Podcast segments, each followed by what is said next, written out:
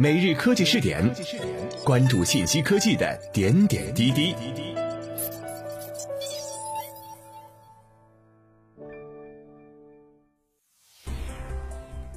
各位蜻蜓 FM 的听众朋友们，大家好，欢迎收听今天的每日科技试点。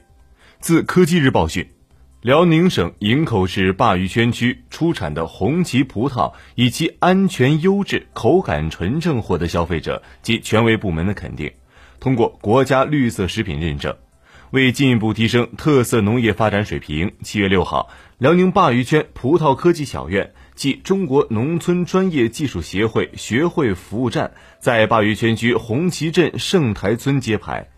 作为辽宁省第一个科技小院。鲅鱼圈葡萄科技小院旨在帮助当地农民增产增收、提质增效的同时，开展教学、科研和技术服务，为现代农业培养优质人才。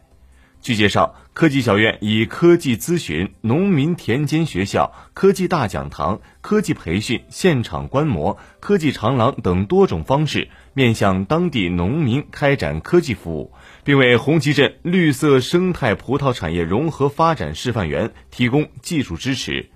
营口市政府副市长高洪涛在揭牌仪式上表示，通过科技小院建设，汇聚全国顶级农业科技团队和科技人员，为当地农民提供优质高效的科技服务，为营口全面实施乡村振兴战略注入力量，成为营口农村科技创新的动力源、示范区和辐射地。